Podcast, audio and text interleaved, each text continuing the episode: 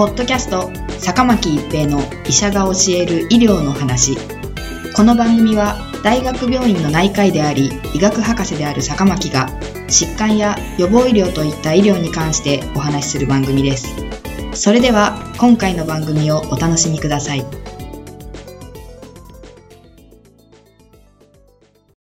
皆さんこんにちは、坂巻一平です。ポッドキャスト、坂巻一平の医者が教える医療の話。今回は医療従事者過剰です。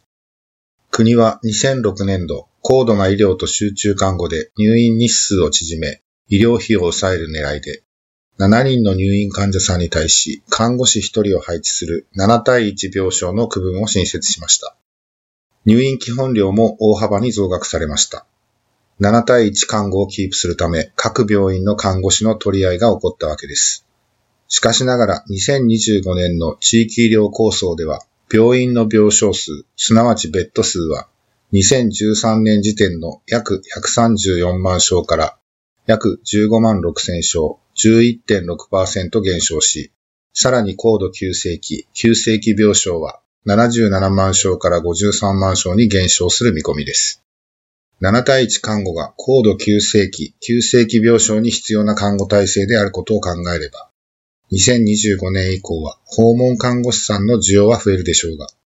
病院で働く看護師さんの需要が減ると予想されます。薬剤師さんはどうでしょうか？現在も薬剤師の求人そのものは非常に活況です。医療用医薬品、いわゆる処方箋薬は、薬剤師による対面販売が法律で義務化されているからです。また、厚生労働省は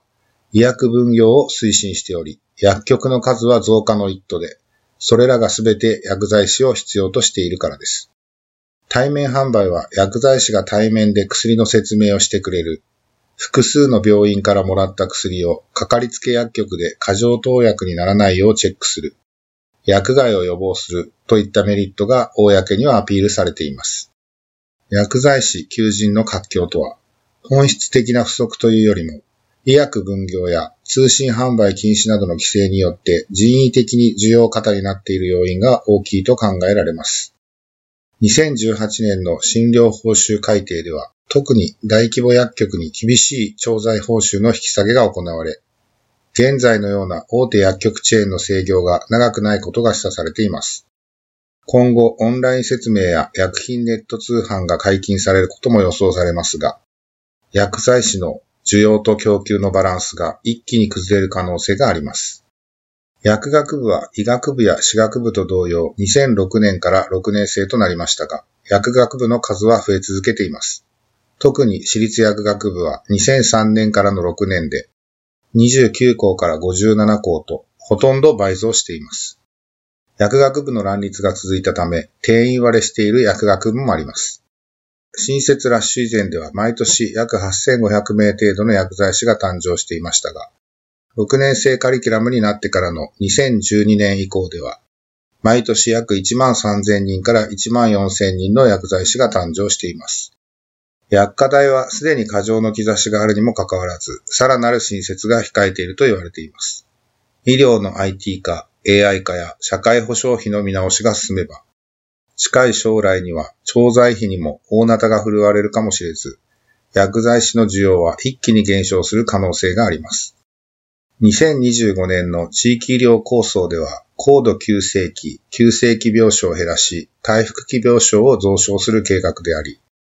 リハビリに携わる理学療法士、PT、作業療法士、OT の需要は増えるのではないかとの予想もありました。しかしながら、厚生労働省は医療従事者の受給に関する検討会の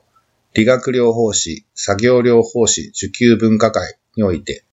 PT、OT の供給数は2018年時点においては需要数を上回り、2040年頃には供給数が需要数の約1.5倍、PT については供給数が需要数の約1.6倍、OT については約1.3倍という推計結果になりました。2025年以降は医師に加えて看護師、薬剤師、理学療法士、作業療法士といった多くの医療従事者にとって苦難の時代になることが予想されます。ポッドキャスト、坂巻一平の医者が教える医療の話。今回は医療従事者過剰でした。ありがとうございました。ポッドキャスト、坂巻一平の医者が教える医療の話。今回の番組はいかがでしたか？次回の番組もお楽しみに。